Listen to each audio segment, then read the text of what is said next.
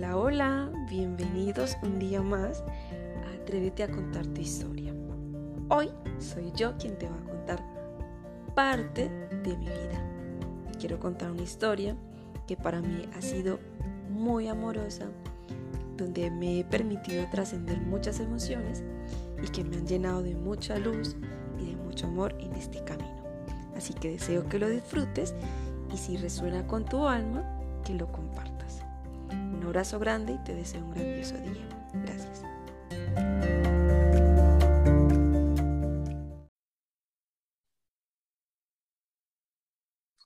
Hola, bienvenidos un día más a este espacio de amor y a este espacio de sanación. Hoy en Atrévete a contar tu historia traigo una historia personal, una historia que me enseñó que el perdón era liberador, que el perdón era abrazarme, volver a verme, volver a conectar con mi sabiduría, con mi alegría, con el amor.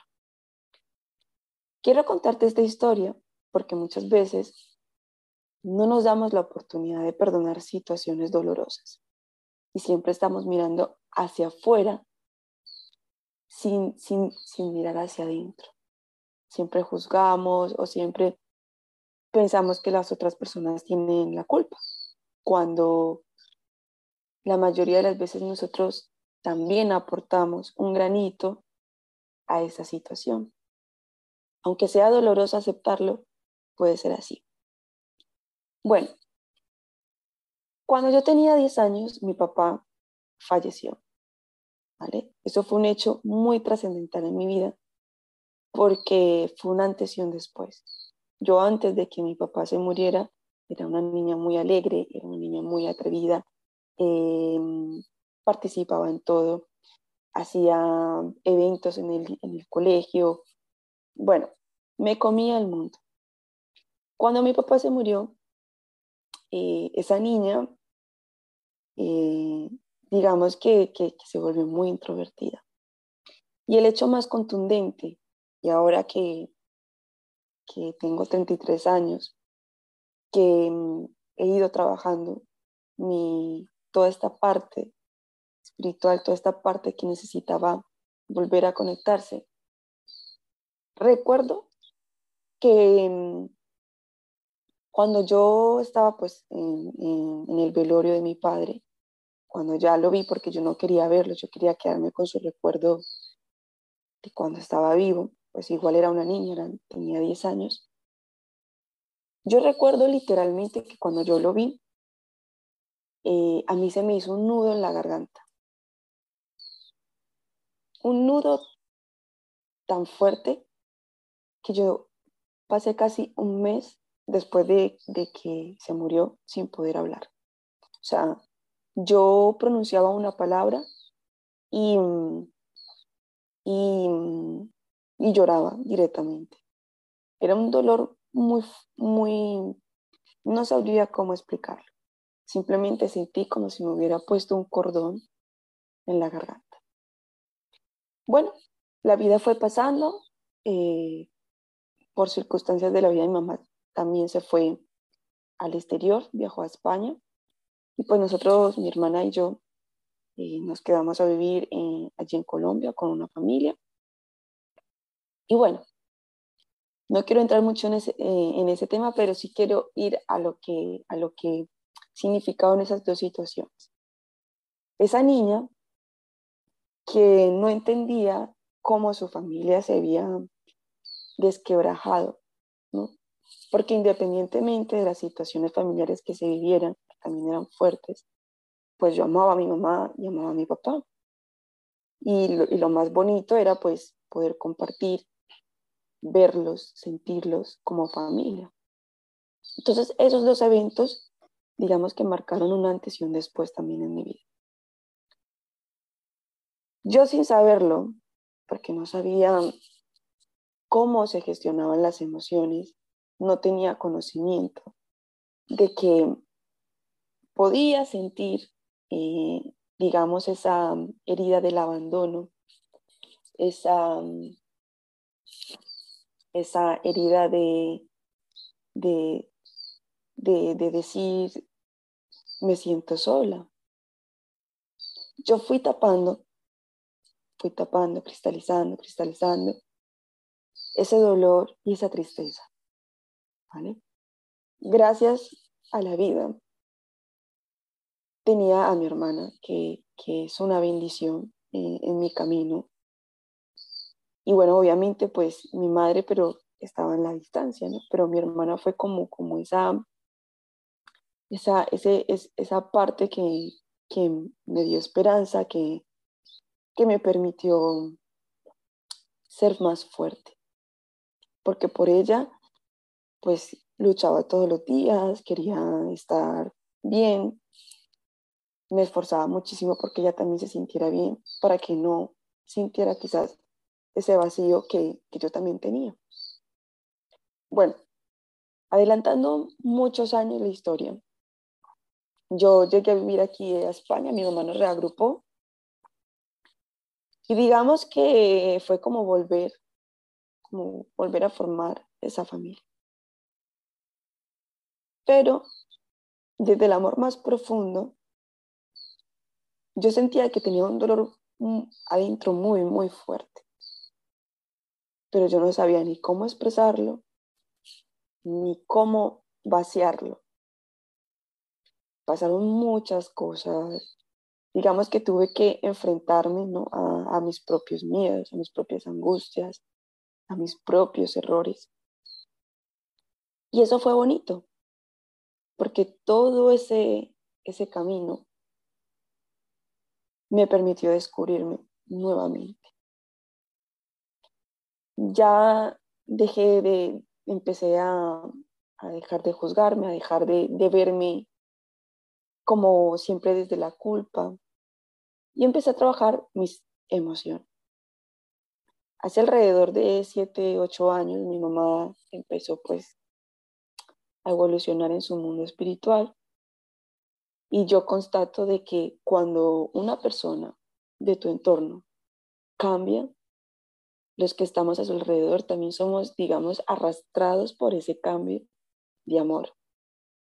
Y yo recuerdo pues que mi madre me, me, me, hablaba conmigo, me explicaba muchas cosas que ella estaba aprendiendo, ¿no? de ese autoconocimiento, de, de, empezó a leer muchos libros, em, empezó a trabajar con Ho'oponopono a nivel personal y nos empezó a dar como tips, nos empezaba a explicar, pero en mí había mucha resistencia yo decía, pero mamá, ¿qué me está contando?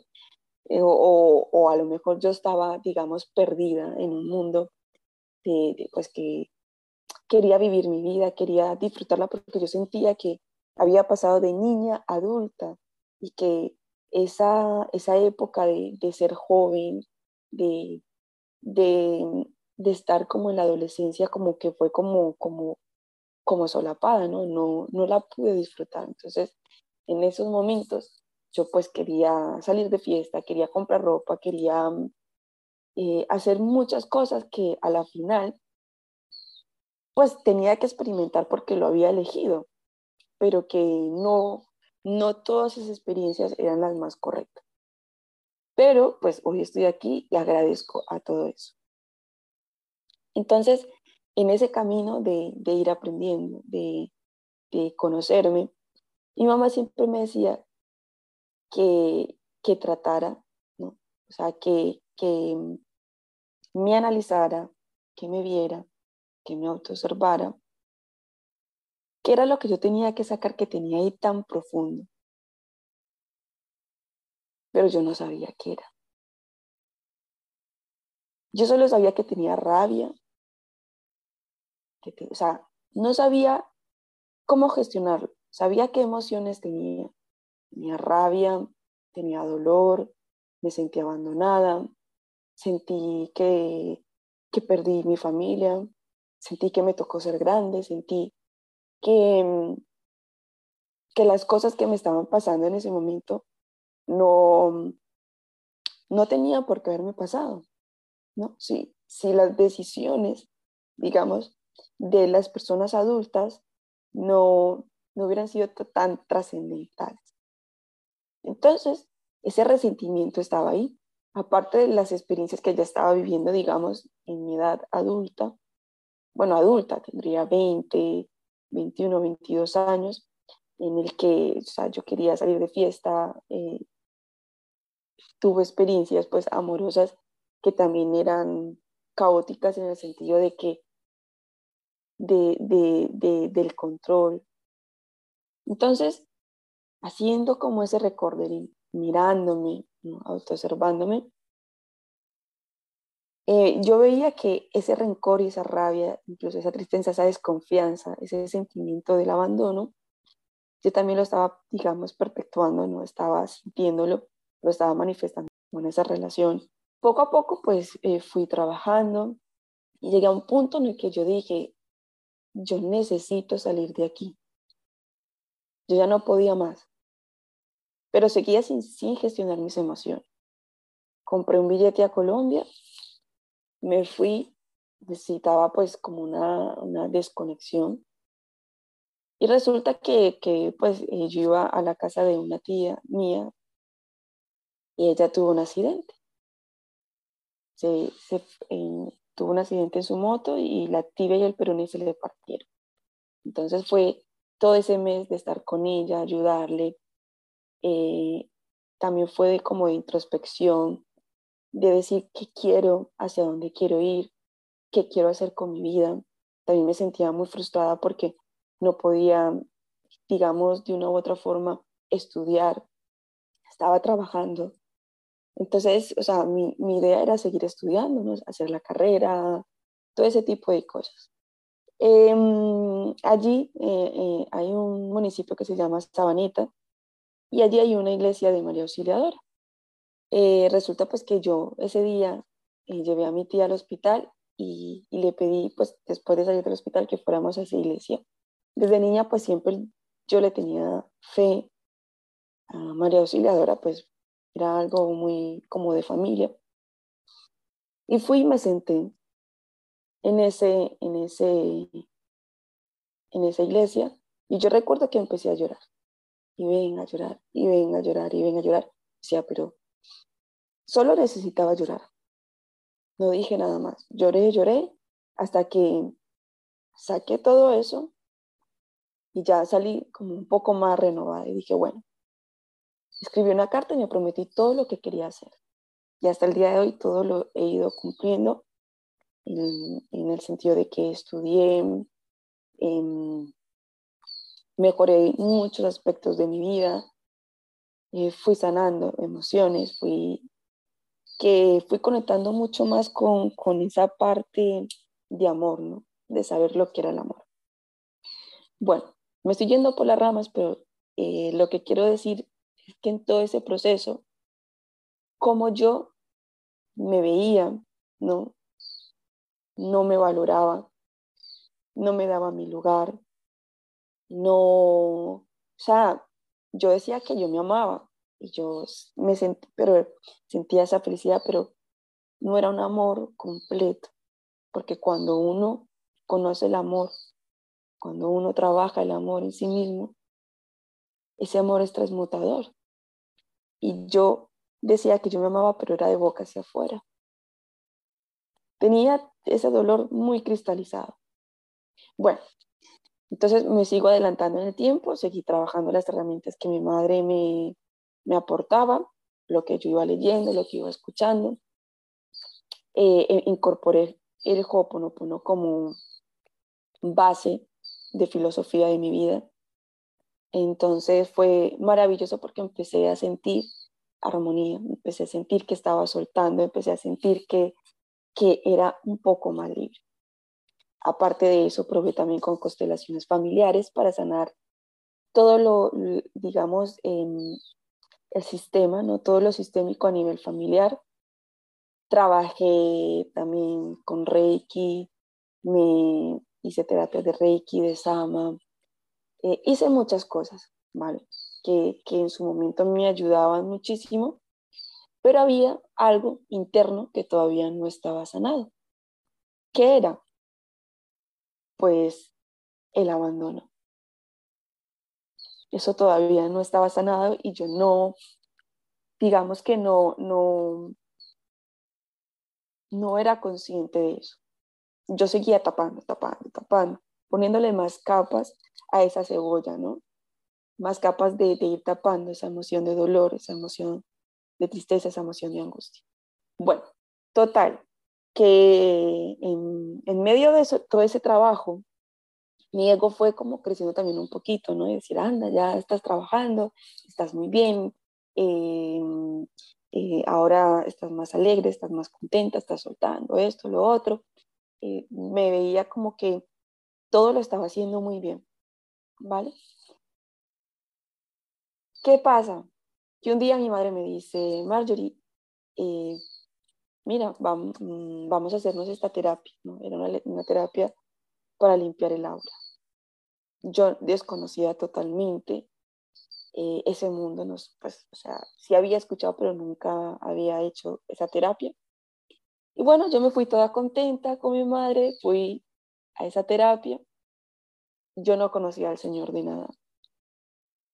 Me miró, me hizo la limpieza y me dijo, literalmente, tienes un bloqueo de hace 18 años en tu chakra garganta. Cuando me dijo eso, fue como, como si se me destapara una caja de Pandora y yo empecé a llorar, a llorar, a llorar, a llorar. Y empecé a sentir un dolor muy profundo en mi corazón. Yo decía, Dios. O sea, era la misma emoción, el mismo dolor que yo sentí cuando mi papá se murió y cuando mi mamá se vino a España. Entonces, eh, bueno, eh, el Señor me explicó, habló un poco conmigo, cómo gestionar esas emociones, cómo sacarlas. Me habló del perdón y fue como, yo lo miraba, yo lo escuchaba y yo decía, pero ¿cómo yo tengo que perdonar algo si yo ni siquiera sabía que tenía que perdonarlo? Y ahí es donde llegué al punto que quería, al punto que quería llegar a este podcast cómo el perdón es liberador. Yo salí de allí de, de ese centro, ¿no? De, de la terapia y empecé a hacer como una introspección. Y empecé a trabajar el perdón con Ho'oponopono, con liberación emocional, con tapping, con método Sedona. Y bueno, empecé a trabajar y y, bueno, una de las cosas que más para mí fueron fuertes en ese momento es que yo había hecho varias constelaciones familiares con mi, para, mi, con, para sanar la relación con mi papá. Y la última de ellas, pues fue súper bonita porque fue muy sanadora. Y, y cuando salí de eso fue como volver, ¿no? Como si me hubieran abierto la herida, como si me hubieran, digamos, como si me hubieran puesto la llaga en el punto indicado. Entonces, yo entré como en modo, pero, pero ¿cómo puede ser esto? O sea, ¿cómo puede ser que me diga que yo no he sanado eso si he trabajado todo este tiempo? Pues sí, lo había trabajado, pero no había logrado perdonar en su totalidad. Y bueno, cuando él me dijo de ese bloqueo, inmediatamente yo recordé esa, e, esa, mm, digamos, ese nudo que se me hizo en la garganta cuando estábamos enterrando a mi padre. Y entonces ahí fue cuando, digamos que solapé esos dos momentos cruciales. Cuando él me dijo, tienes un bloqueo de hace 18 años. Lo sentí físicamente, volví a sentir el mismo dolor y conecté con ese momento. Y a través de conectar con ese momento fue cuando descubrí que era lo que realmente tenía que perdonar. ¿Qué tenía que perdonar? Pues tenía esa niña interior se sentía con dolor, con tristeza, con angustia. Sentía que mi papá iba a resucitar, ¿no? Y, y, que tú te dices, pero que tienes que perdonar de eso. Pues resulta que cuando yo era niña y cuando todo eso pasó, yo también culpé a mi papá. Porque yo decía, es que sus decisiones lo llevaron a que esto pasara. Y por culpa de sus decisiones, mi familia está, digamos, destruida, ¿no? Destruida en el sentido de, que las bases, que eran mi papá y mi mamá, no estaban físicamente con nosotros. Y mm, entonces todo eso yo lo cargaba. Y ese fue el punto en el que yo me di cuenta que cargaba una mochila de rabia, de resentimiento, de odio, no de odio, sino como de ese dolor tan profundo de decir, ¿por qué tomaste estas decisiones? Y yo no era consciente de ello. Entonces, aquí viene lo más bonito de la historia. Reconocer, aceptar, abrazar esas emociones.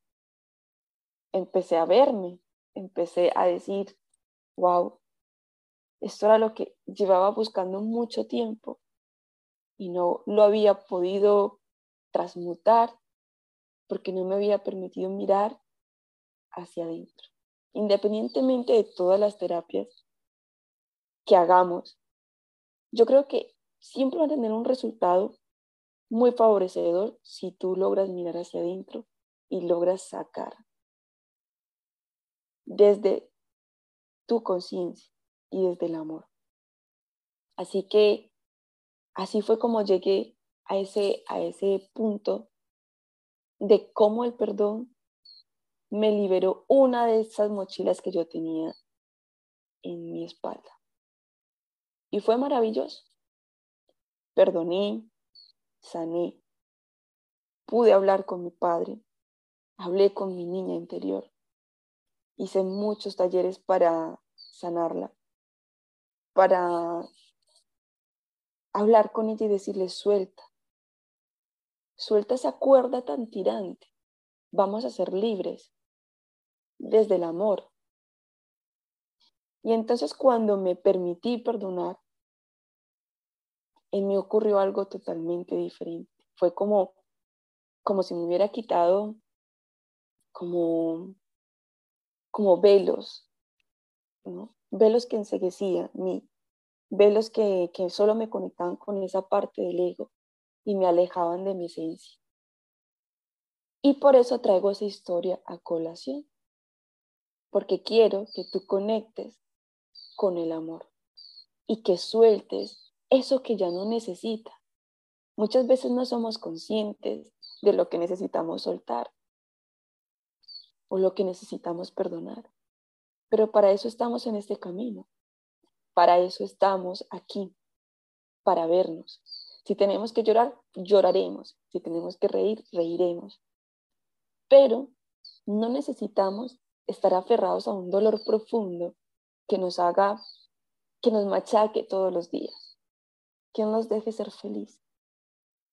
Y te recuerdo que como somos dentro, somos afuera.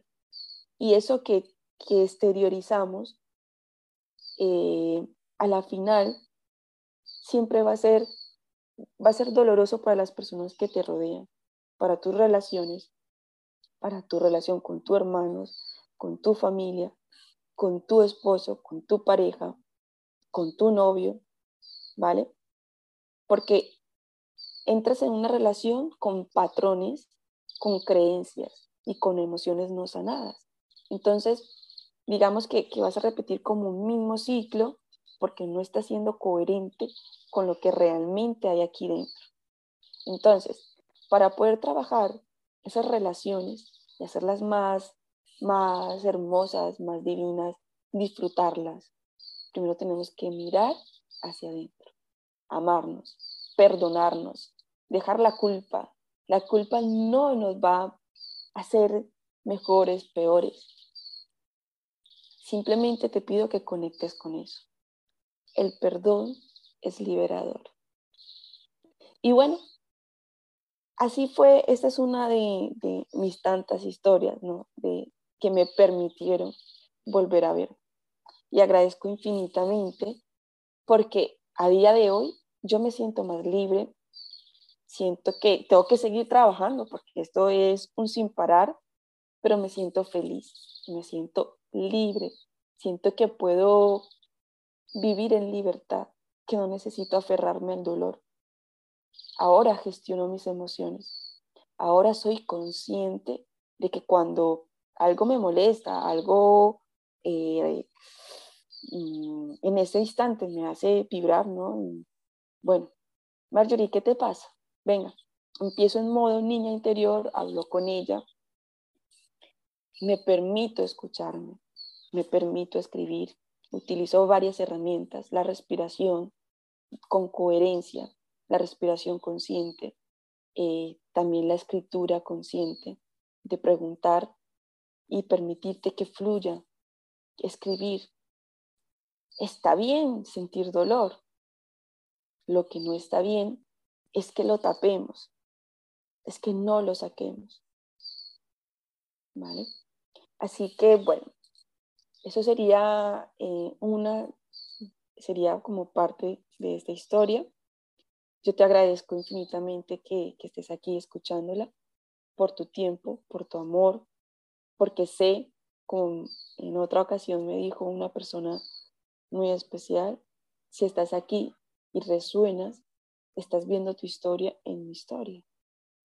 Y eso para mí es importante, porque te estás permitiendo sanar.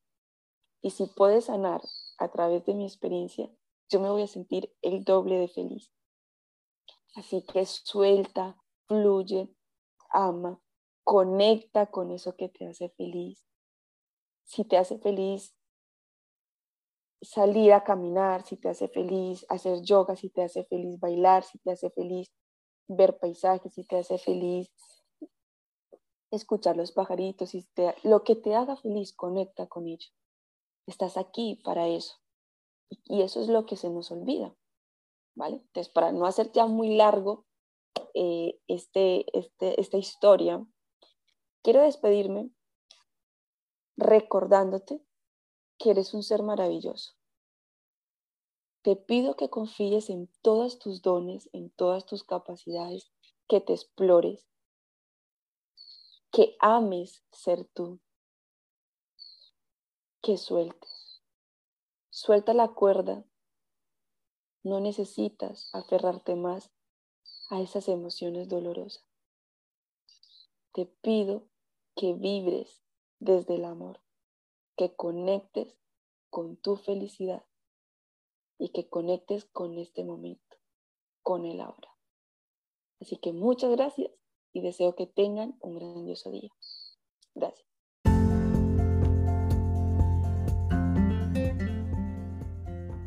Y así finalizamos nuestro episodio número 8. Deseo que esta historia te llene y que te permitas adentrar, que analices, que seas amoroso contigo mismo y que te des la oportunidad de soltar.